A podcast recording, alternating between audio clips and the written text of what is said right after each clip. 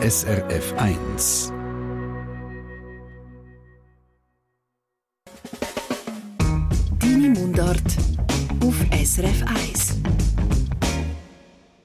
über Mundart und über unsere Sprache ganz allgemein diskutiert Nadia Zollinger und Markus Gasser von unserer Mundart-Redaktion alle drei Wochen hier in der Mundart-Sendung. Sie haben sich schon über Anglizismen und über Germanismen unterhalten, über Grußwörter, über Mundart in der Werbung, über Gendersprache und Verwandtschaftsbezeichnungen und noch viel mehr.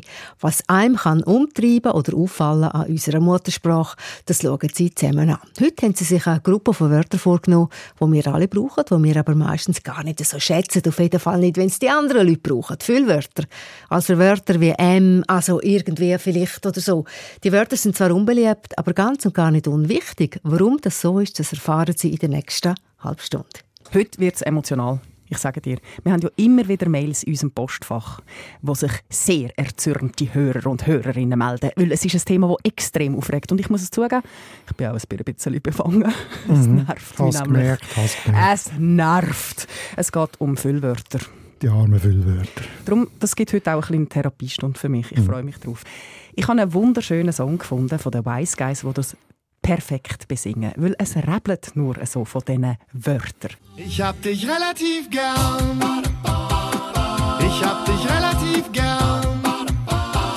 Vielleicht sogar ein bisschen mehr. Ich mag dich relativ sehr. So im Vergleich an und für sich finde ich dich so eigentlich relativ nett.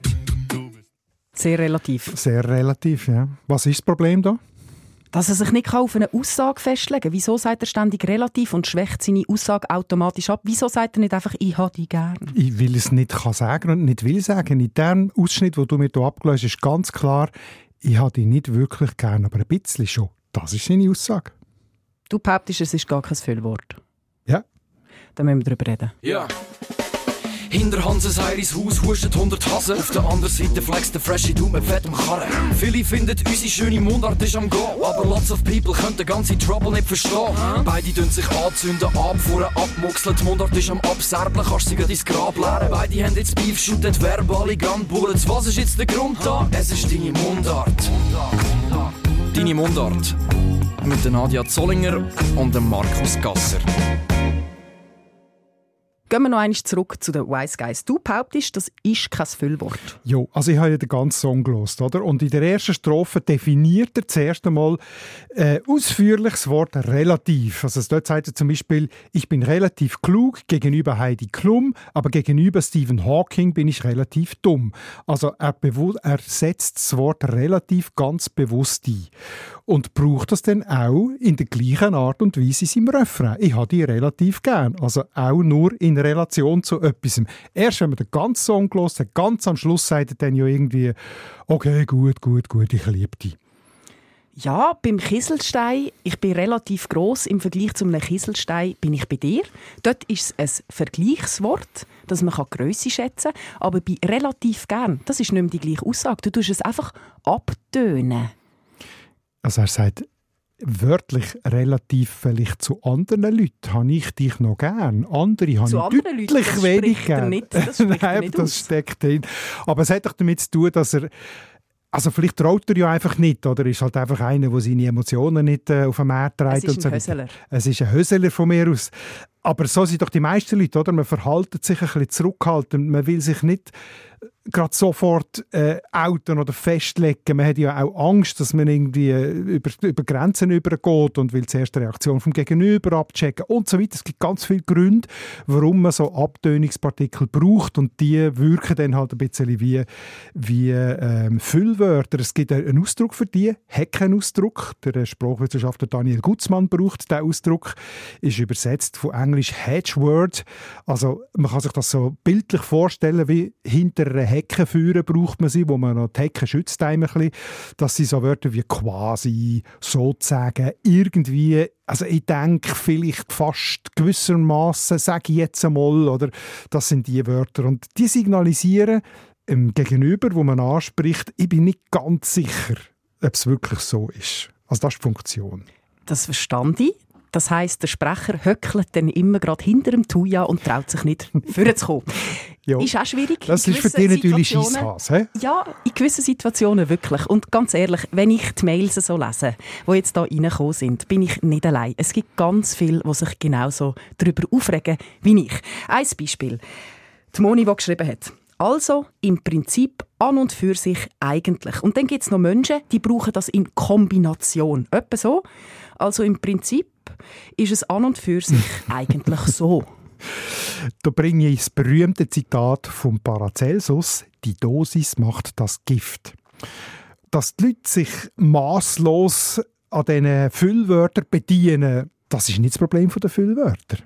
Sondern das ist das Problem von der Benutzung. Von der Benutzung, genau. Also ein Füll, ich, vielleicht mal eine erste These. Ein Füllwort ist es dann, wenn es inflationär gebraucht wird. Gute erste These. Dass das nicht nur ein Füllwort ist, schreibt auch der Patrick. Wer die Modalpartikel, haben wir schon das Fachwort, Füllwörter nennt, versteht die Bedeutung nicht. Sie drücken oft wichtige Nuancen aus. Ob eines davon nervt oder überflüssig ist, hängt nur vom Kontext und Zusammenhang ab, nicht vom Wort selbst. Deine Rede, oder? Danke, Patrick. Meine Genau. Rede. Es gibt noch einen anderen schönen Song, nämlich von Max Lesser, wo auch sehr viele derige Wörter braucht. Wie geht's, wie steht's, mal Messi, es muss. Wir wollen nicht klagen, ich meine, gell, was willst Er hat ja auch nicht welche.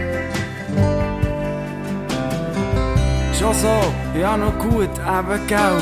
Item, wenn man denkt, im Endeffekt, was soll's.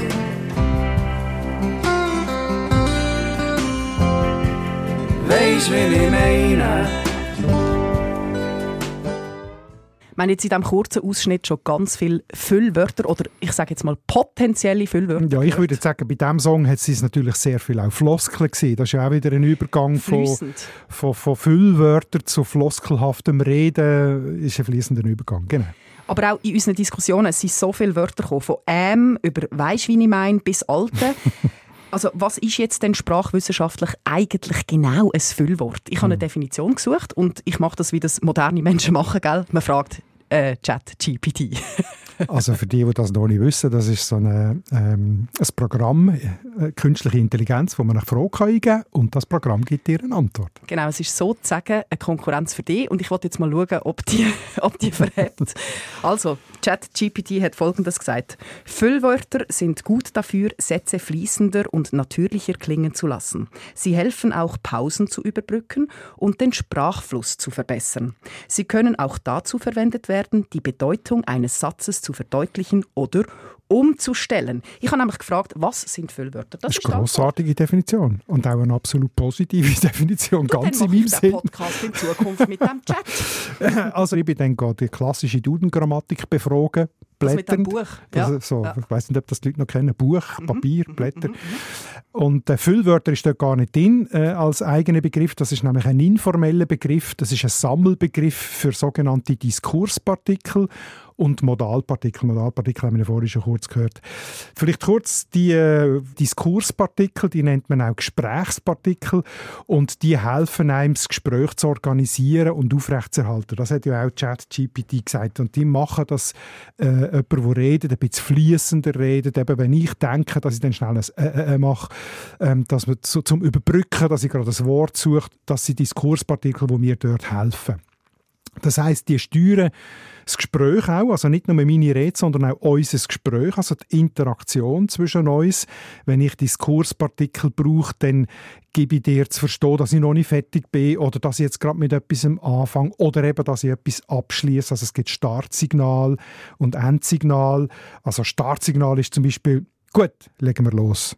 Das sind wie Strassenschildli. Kann man sich so vorstellen. Gut meine ich jetzt nicht im Sinn von, etwas ist gut inhaltlich, sondern es ist äh, Das ist mehr so das Achtung. ja, genau. Das können auch Wortgruppen sein, so das, was man vorhin schon gehört hat. Ich meine, ich glaube, ich denke, was ich noch sagen weisst, das ist ja häufig so ein Startpartikel, oder? Da hat auch irgendjemand geschrieben, nein, ich weiß nicht. Aber das muss man nicht wörtlich nehmen, oder? Die Jungen sagen übrigens häufig, das fällt mir auf, ähm, das Ding ist. Hast du auch schon gehört? Schrecklich. Das ist natürlich Englisch. The thing is. Ja, Das Ding ist, dass Gut, der Alex regt sich aber auf. Er sagt nämlich, lästig findet er, ich muss sagen. Und er denkt sich dann immer, nein, du musst nicht, du darfst. Mhm. Was sagst du dazu? Ich finde, auch hier, ich muss sagen, muss man nicht wörtlich nehmen. Das ist eben auch so ein Startsignal. Das heißt eigentlich, zu dem sage ich. Oder meine Meinung dazu ist. Und äh, das ist einfach ein Ersatz dafür, ansatzlos zu starten, gibt man eine Art wie einen Schuhlöffel, der auf die eigene Rede hinweist. So muss man das lesen. Die Brigitte schreibt von dem her. Von dem her, ja, da mache ich mir immer ein bisschen lustig. Von dem her nicht wahr. Von dem her würde ich jetzt sagen, ist eher ein Übergangssignal. Also innerhalb von der Rede, nicht ein Startsignal, oder? Wenn man etwas sagt und dann denkt man und dann kommt einem in den Sinn, dass man noch weitermacht, dann sagt man, von dem her könnte man sagen, das. Also drum, oder es ist eine Folgerung, eine Art wie eine Folgerung, oder? Ein Ergo. Ergo könnte man auch sagen, ja. Sehr schön, das war bildungssprachlich. Ergo ist Bildungssprache. Ja, ich denke immer als Latinisch. Cargo-Tram, komischerweise. Also jetzt sind wir bei den gefüllten Pausen, oder? Das ist das, was ganz viele Leute ärgern, wenn man «ähm» sagt. Das ist das, was ich in unserem Podcast in der Nachbearbeitung aber rausschneide, wenn ich es zu viel mache. Ich gebe es ganz ehrlich zu. Und ich schaffe daran, dass ich möglichst wenig muss rausschneiden von den «ähm». Äh, aber die können auch dazu dienen, ähm, also die, die, wenn man, wenn man darüber redet, merkt man gerade, wie sie einem gerade, hm, Da stockelt man drüber. jetzt bin ich gerade, bin ich gerade blockiert. Durchschnaufen. die helfen einem ja beim Denken eigentlich, oder? Die geben einem Zeit, um das, was man will sagen, zu ordnen, wenn man schneller redet, als man denkt vielleicht, dass man eben so wie ich jetzt äh, kurze Pause hat. Und wenn die Äs dann äh, einfach äh, zu häufig äh, werden, dann wird es ein Problem. Könnte man nicht auch einfach ein Päuschen machen? Doch, kannst du schon, aber vielleicht schwätzt du dann weiter, weil du nicht checkst, dass ich noch nicht fertig bin. Das wollte ich ja verhindern. Du unterstellst mir, dass ich sehr wenig Körpersprache lese. ist angekommen, danke vielmals. Was sagst du denn zu Nicht der persönlich Eva. Was sagst du zu der Eva, ihrem etc. etc. in Meetings? Das kommt fast bei jedem Satz vor. Am Schluss etc. Ja, das habe ich auch schon häufig. Es gibt Leute, die das häufig brauchen, oder? Die sagen etwas, etc., etc. Ich, ich brauche häufig und so weiter, und so weiter. Das nervt mich manchmal selber auch ein bisschen, gibt es ja zu, wenn man es zu viel braucht. Das ist ein sogenanntes Endsignal. Mit dem gibt man zu verstehen, ich wäre jetzt fertig. Aber es gibt noch mehr. Aber es gibt auch so Wörter, die nachher gerade das Gegenteil bewirken. Dass sie eben behindern. Wie du gesagt hast, es nervt dich ja selber. Genau. Wenn immer das Genau kommt am Schluss. Du wartest nur noch aufs Genau. Wie Samen in der Kille. Genau. Das hat auch Cordelia geschrieben. Moin. Ich bin nicht sicher, ob das auch zu den Füllwörtern zählt, aber mir ist aufgefallen, dass in letzter Zeit von vielen am Schluss vom Satz noch ein «Genau» angehängt wird. Wo ich mich immer wieder frage, für was? Das nimmt überhand. Und Gundi hat auch geschrieben, sie hat schon Fernsehsendungen abgestellt, weil manche Leute ihre Sätze zum überwiegenden Teil mit dem Wort «genau» beenden. Das ist spannend, oder? Das genau. Das ist, das ist völlig richtig, dass das äh, so eine Art Füllwort ist, wie wir jetzt darüber reden. Und zwar ein Endsignal, mit dem schließt man in der Regel einen Satz ab. oder? Genau, weil dann stellt man ab. Ich glaube, das fällt so wahnsinnig auf und so vielen Leuten auf, weil es eben ein jüngeres Wort ist, oder? weil es ein neues Füllwort ist. Aus Deutschland, kommt sicher aus dem Hochdeutschen und ist insofern schon sehr auffallend. Man kann es ja wirklich einfach als Signal nehmen, als Endsignal, als Neues und dann muss es einem nicht aufregen. Aber mir geht es auch so, wenn jemand das inflationär braucht, dann fällt es mir auf und dann lenkt es mich vom anderen ab. Wegen dem würde ich jetzt gar nicht das Radio abschalten, aber ich verstand, dass einem das nervt. Das ist ja nicht nur beim Radio und beim Ich habe Fernsehen so. Empathie. Ja, das ist schön. Es sind aber nicht alle so großzügig wie du. Die Irene hat zum Beispiel geschrieben, in einem Referat stören sie auch die Äs extrem, weil sie vermitteln, dass der Redner oder die Rednerin einfach schlecht vorbereitet ist und nicht bei der Sache ist. Ja, das, äh, bei einem Referat finde ich, ist auch wieder etwas anderes, oder? weil ein Referat ist in der Regel etwas Vorbereitetes. Gut, wenn jemand frei redet, schätze ich das immer sehr. Wenn jemand ein Referat relativ frei hält, finde ich das eigentlich toll, besser, als Ich wenn auch. jemand abliest. Aber wenn man dann beim Freireden halt ständig muss Wörter suchen und immer mit «äh» muss unterbrechen, dann, dann, dann behindert es das Verständnis. Und dann verstand ich auch, dass sie das nervt. Aber das heißt einfach, oder, ob vielleicht erst die, ähm, ein erstes kurzes Fazit, ob Füllwörter stören oder nicht, hängt extrem von der Situation ab. Also in einem öffentlichen Kontext, jetzt am Radio oder vielleicht eben noch bei einem Podcast oder bei einem Referat stören solche Wörter viel mehr. Also am Radio hat man nur die Stimme, die man hören kann. Und entsprechend ist man nur auf diesen Kanal fokussiert. Und wenn der dann irgendwie gestört ist durch ständig so Wörter, dann ist das viel schlimmer, als wenn man miteinander im Gespräch ist. Und dort kann man sich, glaube viel mehr so Füllzeug und Suchzeug erleben, ohne dass es dort, weil man hat noch die Person vis-à-vis, man hat noch Körpersprache, wie du gesagt hast. Das kommt sehr auf den Kontext an da gehe ich mit dir mit, darf ich auch ein erstes Fazit ziehen oder eine erste These raushauen. Ich bin für mehr Stille. Einfach auch mal ruhig sein, kein Äh, überlegen und dann weiterreden. Können wir uns darauf einigen? Wenn das jetzt ein Appell war, dann äh, versuche ich das künftig. Das grundsätzlich. Siehst, jetzt hast du mich schon reingeschätzt, obwohl ich äh, noch nie im Satz fertig war und nicht ein «Ä» gemacht habe, sondern es nichts gesagt leid, habe. gerade zurückspulen. Das war jetzt ein Plädoyer für Gesprächspartikel. Die Mundart. Du hast noch einen anderen Typ angesprochen, nämlich Modalpartikel, die sind auch schon gekommen. Die sind laut Definition von meinem tollen, intelligenten Chat-GPT die Bedeutung eines Satzes verdeutlichen oder umstellen. Das ist ihre Macht, die sie haben. Wir haben ja schon gehört von den Wise Guys, relativ gern. Mhm. Das ist also gar nicht mehr das Gleiche wie gern haben. Mhm. Das ist ganz etwas anderes. Das stimmt, aber die meisten sättigen Füllwörter, die eigentlich Modalpartikel sind, die werden aber nicht unbedingt zur Verdeutlichung gebraucht, sondern zur Abtönung, zur Abschwächung, eben mit, wie das relativ war. Oder? Und, aber eigentlich ist es gleich eine Art eine Verdeutlichung. Also ich habe wieder Duden-Grammatik zur äh, Verdeutlichung von ChatGPT.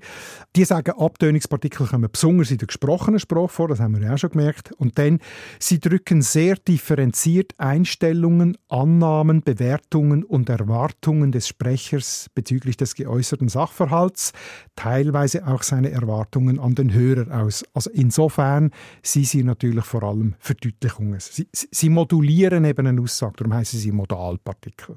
Sie geben eine andere Färbung, eine andere Tonlage. Genau. Kannst du mal ein paar Beispiele bringen? Sie haben geraucht. Das wäre jetzt dein Ideal. Bumm. Verstand ich auch, tipptopp. Die Aussage ist gemacht. Sie haben halt geraucht. Da steckt jetzt drin, ich kann nichts daran ändern. Sie haben ja geraucht. Wie du auch weißt. Sie haben doch geraucht. Solltest du auch wissen. Sie haben doch geraucht, obwohl ich es nicht erwartet habe. Oder unsere Lieblinge, die so häufig genannt werden, sie haben eigentlich geraucht. Da bin ich wieder nicht mehr dabei. Was heisst eigentlich geraucht, wenn du selber nicht merkst? Aber in dieser Situation haben sie nicht geraucht. Sonst haben sie eigentlich geraucht, aber gestern oben nicht. Sie haben irgendwie geraucht. Ich habe die gesehen, weit weg, und etwas haben sie gemacht, aber irgendwie bin ich nicht recht rausgekommen. Irgendwie haben sie vielleicht geraucht. Also, das sind alles Nuancen von «sie haben geraucht», die eine Bedeutungs- Verdeutlichung drinsteckt. Das sind das aber gar keine Füllwörter, oder? Weil sie haben ja eine Bedeutung. Weil Füllwort tönt für mich, es füllt eine Lücke, das kann man auch einfach weglassen. Genau. Aber wenn sich die Bedeutung verändert, ist es ja gar kein Füllwort mehr. Richtig, das ist ja meine Rede. Es ist einfach eine fließende Grenze, oder? Die können schnell zu Füllwörtern werden, eben wenn sie inflationär gebraucht werden und dann die Bedeutung gar nicht mehr so im Vordergrund steht, und es gar nicht mehr unbedingt Sinn macht, das eigentlich oder das äh, Halt oder so zu brauchen. Äh, aber dort sind, sind die Wörter nicht daran schuld. Dann ist ein wunderbares Beispiel zu diesem Thema. Wenn es kippt, wenn es kippt, wir lassen es gerade mal. Achtung, Zellen. Ähm, erst einmal wollte ich eigentlich ein Kompliment an äh, Physios und Ärzte machen, die mir eigentlich in zwei Wochen eigentlich angepflegt haben. Äh, normalerweise äh, wäre es fast mehr als drei Wochen lang gegangen. Es sind zwölf Sekunden. Dreimal eigentlich. Mhm. Und da muss man jetzt sagen, da meint er nicht mehr eigentlich im Wort. Eigentlich ein Kompliment gibt es doch nicht. Entweder man macht ein Kompliment oder man macht kein Kompliment. Nein, warte mal, er hat gesagt, Kompliment. er hat gesagt erstmal, wo die eigentlich ein Kompliment machen, heißt nicht eigentlich ein Kompliment, sondern eigentlich, wo die zuerst ein Kompliment machen und nachher vielleicht etwas anderes machen. Aber es macht auch so nicht wirklich Sinn das wo ist ganz zusammengeflickt haben. Und ganz offensichtlich ist das hier von ihm eine Marotte oder ein Tick, der nichts mehr mit dem Inhalt des Wortes eigentlich zu tun hat. Da sind wir uns einig. Es ist ja völlig sinnentleert. Genau. Das heißt aber, es könnte jedes Wort potenzielles Füllwort sein. Wenn er jetzt einen anderen Tick hat, er könnte irgendetwas sagen. Ja, vielleicht nicht jedes Wort, aber es sind ja eher so die sprachliche Kleinfee, die zu Füllwörtern werden, also Pronomen, Adverbial oder so. Meistens sind es nicht Substantiv oder Verben gibt es sicher auch, oder? aber es ist, eigentlich können Füllwörter zu Füllwörtern ja, werden, auf jeden Fall. Der Kommentar von Simon hat mir sehr gefallen. Ach, die heißen Füllwörter. Ich dachte, das heißt Tick. ja, ist nicht ganz falsch, habe ich vorher schon gesagt. Oder Füllwörter, die so richtig auffallen, sind zu Ticks geworden. Erinnert mich übrigens an einen Geschichtsprofessor von früher, wo ich bin einmal in einer Vorlesung war und habe nachher nicht mehr gehen, weil der hat wirklich, also, also, also wir, wir meinen hier, also wir gehen davon aus, dass also so viel Asos hatte, dass ich nichts mitgehört habe. Meine Rede. Dann ist es ein Tick. Das Interview vom Hakan Yakin ist ja auch auf, im Webvideo vom Kollegen André Perler gebraucht worden. Und ein anderer Kollege, der Felix, aus der Redaktion hat das gehört und hat mir etwas Interessantes darauf geschrieben. Er glaube ich persönlich, dass das Ganze mit diesen Füllwörtern, egal welche, eine Frage von der Eloquenz ist. Die Wörter helfen, das Reden zu verlangsamen und dem Denken mehr Raum zu geben. Sprechen, denken. Und Hakan muss halt einfach viel denken, bevor er eine Ahnung davon bekommt, was er eigentlich sagen möchte. Ist fast ein bisschen böse, ein bisschen ironisch, aber er hat natürlich recht. Das sind eben die Diskurspartikel. Das hilft ihm, die Zeit ein bisschen zu dehnen, dass er Raum hat, seine Wörter zu finden und das Denken zu strukturieren. Aber man muss gleich sagen, die Häufigkeit, das ist einfach wirklich Tick. Das stimmt. Ich werde gleich noch kurz etwas sagen zu der Verteidigung vom Hakan. Zwei ja. Sachen. Erstens, der Rahmen.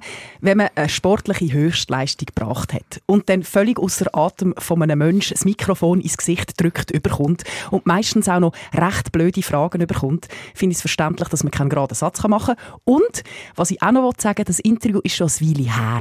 Hä? Vielleicht redet der Hakan heute ganz anders.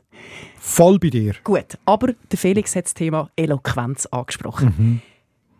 Ist das eine Frage vom sozialen Umfeld? Also es gibt auf jeden Fall einen Unterschied in der Menge und im Gebrauch von Füllwörtern je nach sozialen Schichten. Also das gehört mir ja schon, haben wir ja schon gehabt, oder? Die Jugendlichen haben ganz andere als wir. Die sagen alte, Bro, hey, so als, als Floskelhaftigkeit, als Satzeröffnung oder Abschließen und so. Ähm, das gibt es auf jeden Fall. Das hat auch Andrea geschrieben, regt sie aber auf. Alter oder Alte, wo die Jungen häufig sagen, oder das Hey, Mann, ey und mhm. so weiter, das regt Das ist ein bisschen wie mit dem Genau von vorher, oder? Das, was neu ist und ungewohnt, das fällt halt noch mehr auf und das nervt dann die Leute. Da denkt mir, manchmal sind wir also viele Leute auch ein bisschen intolerant. Es gibt halt einfach Neues, äh, wo eigentlich die gleiche Funktion hat wie Altes und dann regt man sich aber darüber auf. Äh, es gibt ja die vielen Englischen auch, oder? Anyway, anyway, anstatt ähm, ist ja gleich. Oder so. Wie würden wir auf Deutsch sagen? Item. Schon wieder bildungssprachlich. Sehr schön.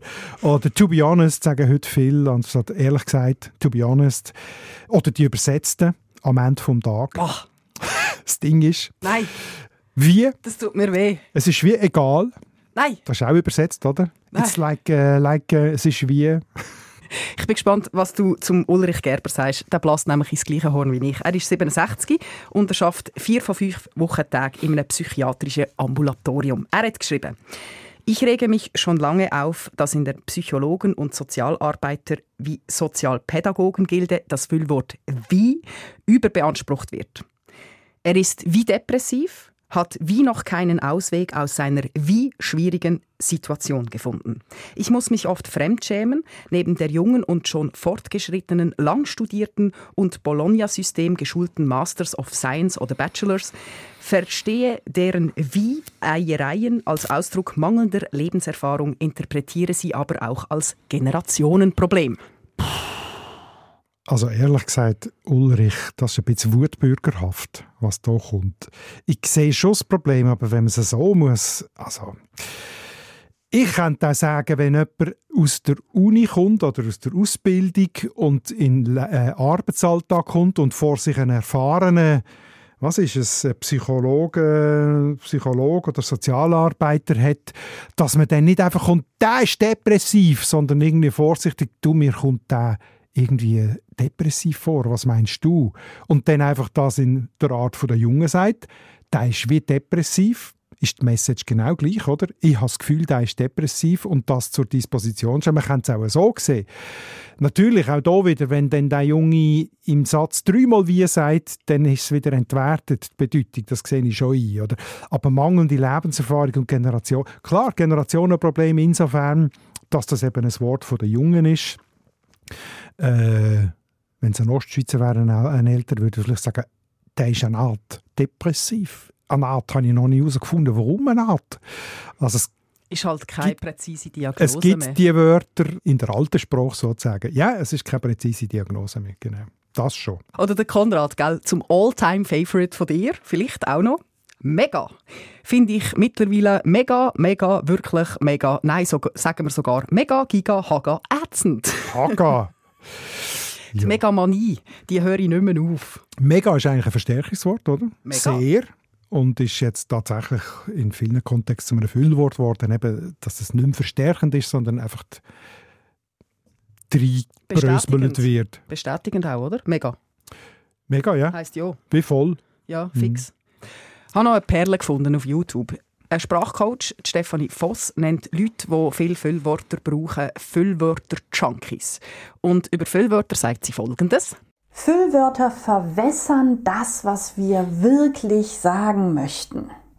Füllwörter sind im Grunde genommen Sprachmüll.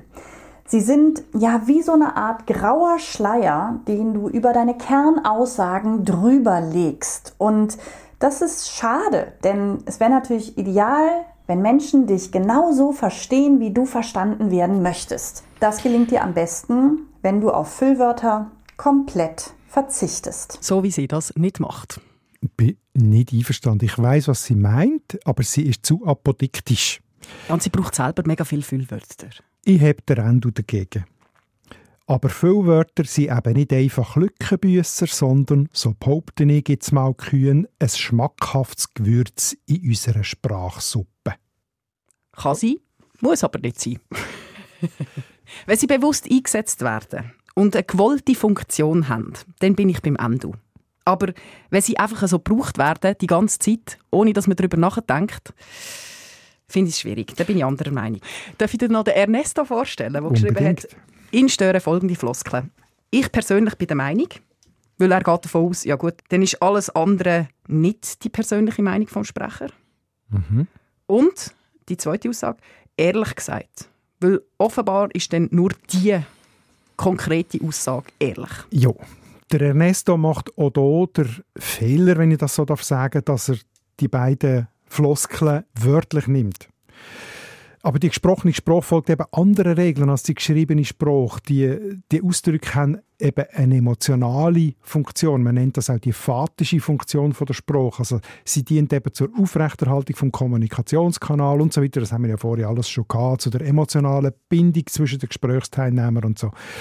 Und die sind meistens tatsächlich häufig rein inhaltlich und sprachlich gesehen nicht zwingend nötig und schon gar nicht wörtlich genommen nötig, aber sie haben eben trotzdem eine Funktion. Wir reden miteinander jetzt nun mal einfach nicht im Telegram-Stil, sondern brauchen die Sprache für ganz viele Sachen. Ja. Also ich habe jetzt Folgendes gelernt.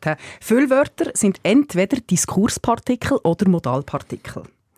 Und ich habe gelernt, sie haben ganz wichtige Funktionen beim Reden.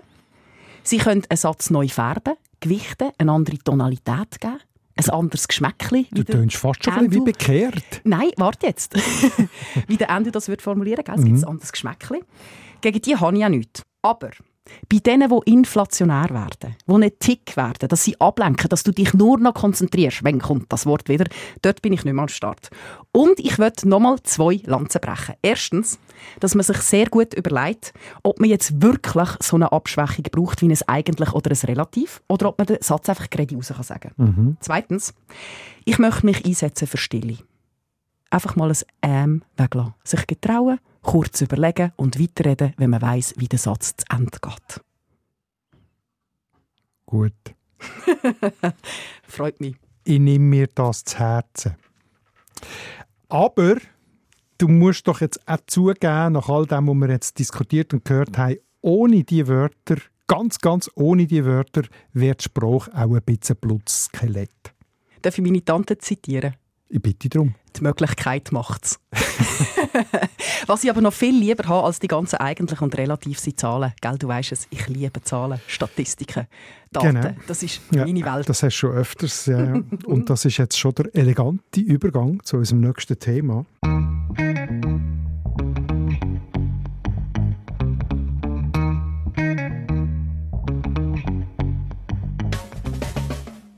Zellen. Zellen. Und was ist spannender daran? 99 zum Beispiel. 99 ist ein gutes Beispiel, genau, weil wir sagen, im Deutschen sagen 99, das heisst, wir sagen zuerst Einer und dann Zehner. Mhm. Aber schreiben tun wir, wie alle anderen auch, zuerst Zehner und Einer. Also die Engländer sagen 99, die sagen so, wie sie schreiben, aber wir sagen es umgekehrt. Und je grösser das Zahl wird, desto komplexer wird es. 857. Das schreibst du schnell einmal falsch.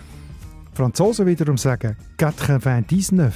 Noch viel komplizierter. Die rechnen. Die 4 mal 80, 19. Ja. How come? How come? Und Wie ist das zu diesen Unterschied gekommen? Und, äh, ja.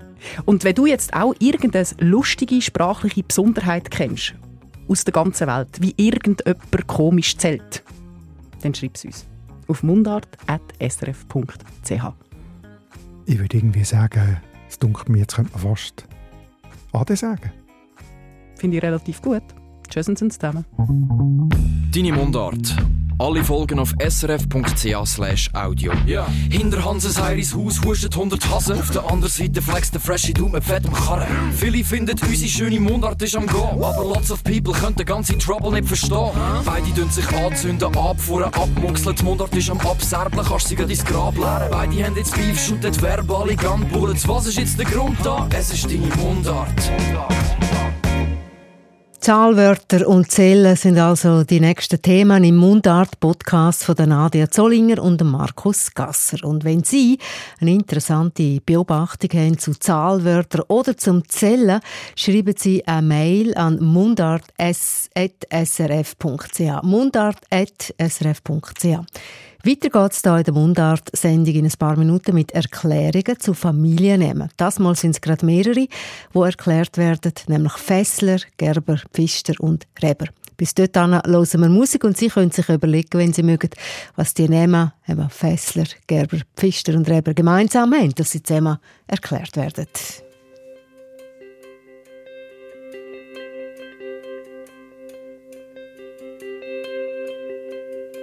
Wie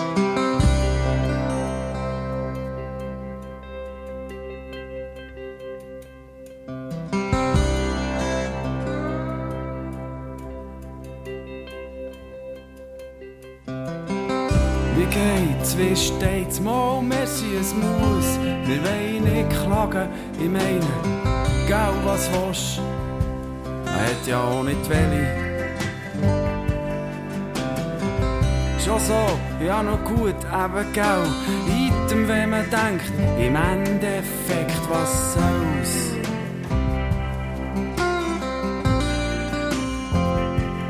Weisst, wie ich meine?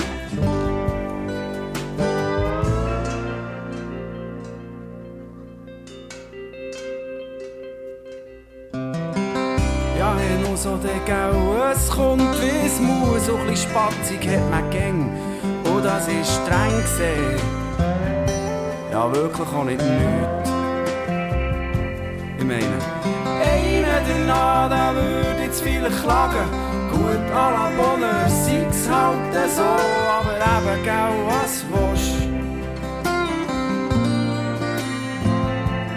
Weisst, wen ich meine?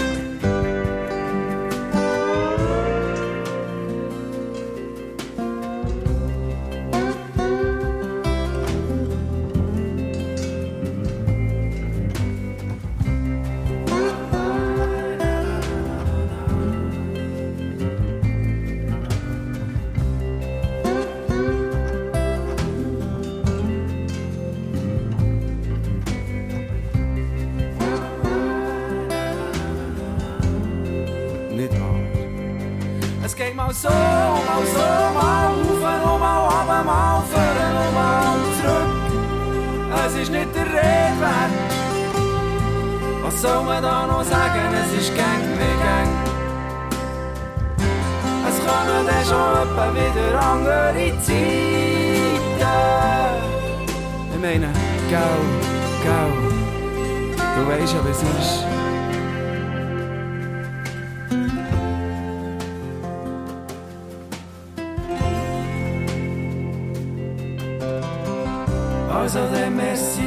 Messi, gau, mach nicht zu lang, sagst einen Gruß daheim und bis ein anderes Mal. Irgendwie sieht man sich dann schon, ich meine, die Welt ist ja klein. Nur noch schnell wegen vorhin, hast du nicht so gemeint. Aber eben, gell was willst Er sagt ja noch viel der liebling Tag. Weisst, wie ich meine?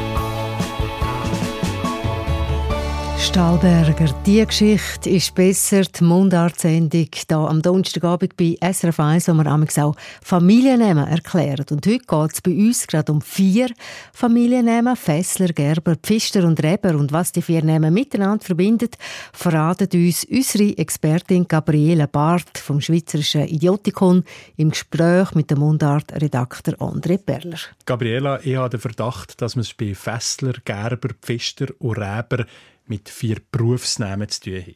Ja, also dein Verdacht der stimmt und ist auch nicht so schwierig zu erraten. Ja, okay, das stimmt. Fangen wir doch mit dem Namen Fessler an. Gerade drei Hörerinnen haben uns dazu geschrieben. Janet Fessler von Baso und Erika Hörler-Fessler und Yvonne Fessler, beide von Appenzell. Da scheint es zwei Schreibweisen zu geben. Fessler mit E und Fessler mit Ä. Ja, genau. Also Fessler mit Ä ist an mehreren Orten in den Kantonen Appenzell und Schweiz in Bubendorf Basel-Land und im St. Gallischen Bronschofen alt verbürgert. Fessler mit E ist ebenfalls im Bubendorf Basel-Land und dazu auch noch im friburgischen Roman, im bündnerischen Küblis, im luzernischen Altbüren und in Martiniville im Kanton Wallis vor 1800 als Bürgergeschlecht beleidigt. Insgesamt ist Fessler mit Ä aber definitiv die häufigere Variante. Heute gibt es ungefähr 3500 Namensträgerinnen und Namensträger. Von den Fessler mit E gibt es nur gerade 500. Also ein recht weit um verbreiteter Name Fessler bzw. Fessler. Was haben denn die ersten Fessler oder Fessler beruflich gemacht? Etwas mit Fässer, nehmen wir jetzt mal schwer an. Ja, auch das stimmt. Also Fessler geht zurück auf Mittelhochdeutsch Fesseler für Fassmacher, Küfer. Der erste Fessler hat also Fässer hergestellt, und zwar aus Holz. Im Mittelalter ist der handwerkliche Beruf sehr verbreitet bis man dann eben ab dem 19. Jahrhundert Fässer maschinell und aus Metall hergestellt hat. Heute hat die Berufsgattung vom Fassmacher keine grosse Bedeutung mehr. Aber zum Beispiel bei der Weinlagerung werden heute wieder vermehrt Holzfässer verwendet. Gut, gehen wir weiter vom Fessler zum Gerber. Die Jolanda Müllenthaler und Karin Gerber interessieren sich für den Namen. Gabriela, was kannst du zu Gerber sagen? Also Gerber ist vor allem im Kanton Bern vor 1800 als Bürgergeschlecht beleidigt, daneben auch noch an vereinzelten Orten im Basel-Land, Graubünden und im Solothurn. Heute sind Gerbers in der ganzen Schweiz verbreitet, kommen aber ursprünglich vor allem aus dem Emmental. Und mit Abstand am meisten Gerbers wohnen heute auch noch in Langnau. Der Name kommt noch in der Form Gerver mit W statt B vor. Die Variante ist aber nur gerade im aargauischen Bremgarten und in der Stadt Bern alt eingesessen. Aber äh, Gerber und Gerwer bedeutet schon das Gleiche, oder? Ja, genau. Gerwer hat einfach die mittelhochdeutsche Lautform bewahrt. Denn der Familienname Gerber geht zurück auf Mittelhochdeutsch Gerwer, der Berufsname von dem Handwerker, der aus rohen Tierhüt Leder herstellt. Und aus dem Berufsfeld vom Lederhandwerk sind auch noch ganz viele andere Familiennamen entstanden, zum Beispiel Ledergerber, Lederer oder auch zum Beispiel der Schuhmacher. Alles klar. Weiter mit Pfister. Der Pablo Pfister aus dem aargauischen Bierhard möchte wissen, was sein Name bedeutet. Also zuerst einmal ist Pfister sehr ein häufiger Familienname in der Schweiz und weit im Land verbreitet. Die Variante Pfisterer mit zweimal ER am Schluss, die gibt es auch aber sie ist nur gerade in Gorno im Kanton Neuenburg vor 1800 alt verbürgert. Pfister ist ein Berufsname für den Müller und Bäck, im Speziellen für den, der das Brot backt. Das mittlerdeutsche Wort Pfister ist aus Latinisch Pistor entlehnt worden, wo das Gleiche bedeutet. Als Berufsbezeichnung ist Pfister dann durch den Bäck oder Bäcker ersetzt worden, aber in alten Zunftnamen und natürlich im Familiennamen lebt das alte Wort Pfister noch weiter. Dann kommen wir zum Schluss noch zum Namen Reber. Die Margrit Wüst Reber mit E geschrieben, fragt, ob Reber eine Ableitung von Räuber sei. Nein, Räuber wäre zwar auf eine Art auch ein Beruf, aber Reber ist eine alte Bezeichnung für einen Weinbauer, einen Weinhändler oder einen Wirt, bildet zum Mittelhochdeutsch Reben mit der Bedeutung Weinreben, Weingarten. Im Mittelalter hat oft die gleiche Person den Wein hergestellt, verkauft und ausgeschenkt. Übrigens gibt es wie bei Fessler Fessler auch hier zwei Schreibvarianten. Reber mit E ist in den Kantonen Bern, Luzern und Basel alt verbürgert. und Räber mit Ä in den Kantonen Aargau, Luzern und Schweiz, im bernischen Madiswil und im solothurnischen Wolfwil. Fessler, Gerber, Pfister und Reber sind also alles Berufsnehmer und gehen auf den Fassmacher, auf jemanden, der Leder herstellt, auf einen Bäcker und auf einen Weinbauer zurück. Dass die Ausführungen von der Gabriele Barth vom Schweizerischen Idiotikon, ja, das war es schon von der heutigen Mundart-Sendung. Redaktion Markus Gasser, Nadia Zollinger und André Perler. Musikredaktion Christa Helbling. Am Mikrofon Marietta Thomaschett. Und bis zu den neuen Nachrichten gibt es noch Mundart-Musik, zum Beispiel von Chica Torpedo, Linard Bartil und Sandra Riebstein. Die Mundart. Alles über Dialekt. Jetzt auf srf1.ch.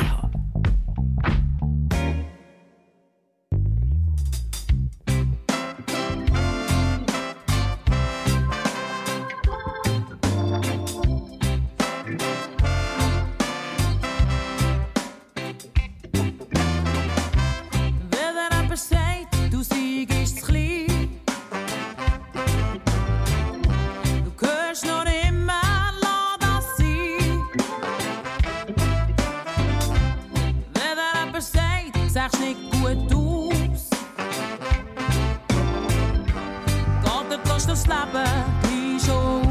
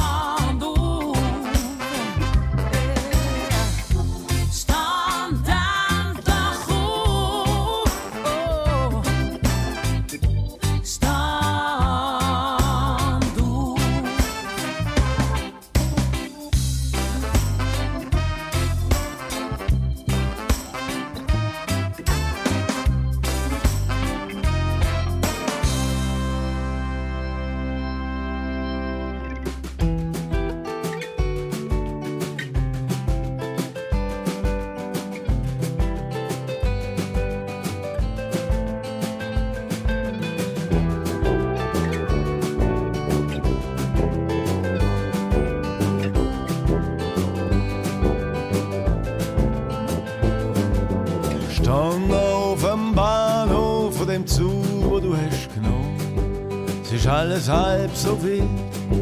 Mein Herz ist ein Zyklon. Han gelernt in diesen Jahren, was anfängt, das vergeht. Der Tag man nicht hin, Nacht kommt ohne zu fragen. Nach dem Abend rot, wo du stehst und wo du gehst, tanzen Spuren in den Sand. Und sie, sie wartet schon auf stehst, regnet Sternen in dein Gewand. Und sie wird immer wieder sie.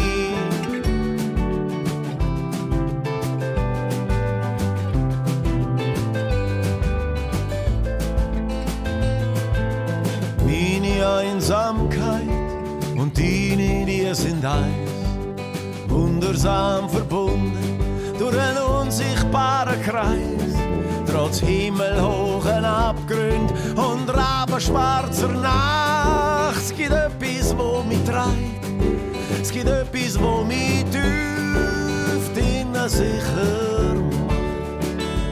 Wo du gehst und wo du stehst, tanzen Spuren in den Sand. Und sie, sie wartet schon auf dich, wo du gehst und wo du stehst regnet Sternen in dies Gewand und sie wird immer wieder sie. Die Liebe schmunzelt über Zweifel, die Liebe lacht über den Teufel. Die Liebe ist der Tanz in dir, die Liebe ist das Lied. In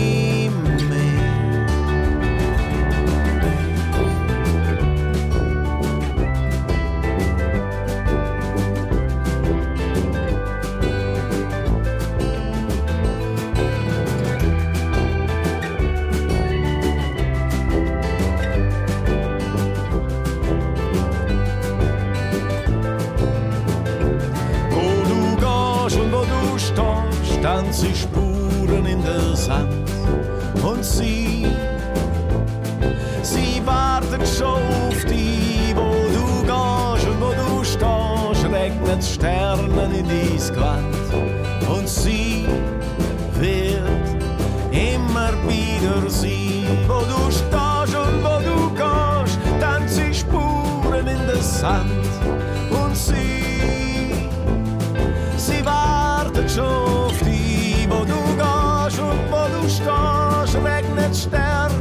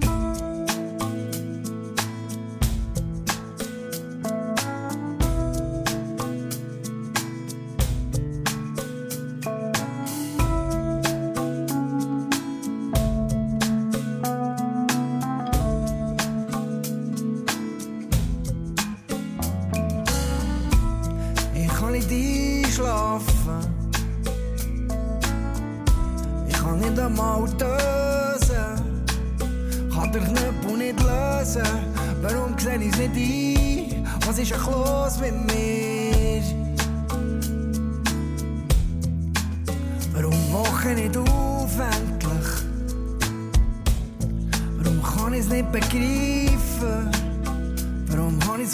da fliegst du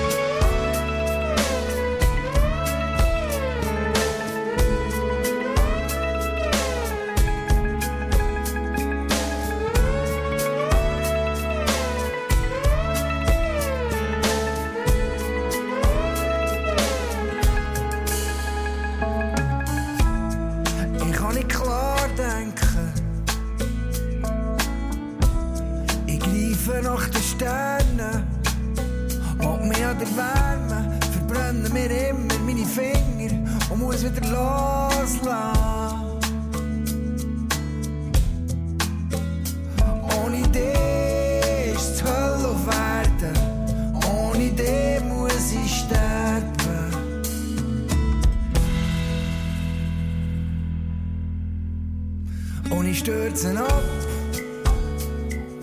Wir sinken unendlich tief in einen Ozean aus Hoffnung und Selbstüberlistung. In meinen Träumen kommst du immer wieder durch.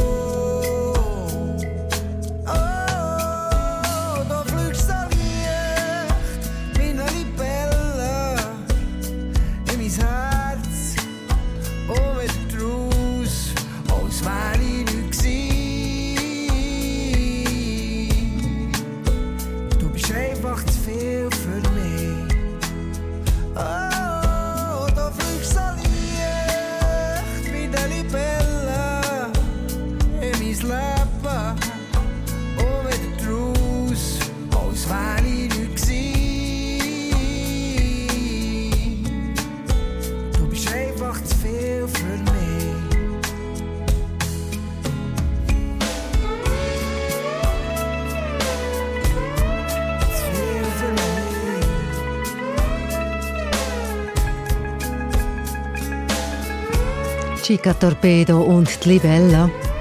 Und der Nachtclub heute wieder mit eins intim und dem Thema Lebensbeweis, der geht nach den 9 Nachrichten. Eine Sendung von SRF 1. Mehr Informationen und Podcasts auf srf1.ch.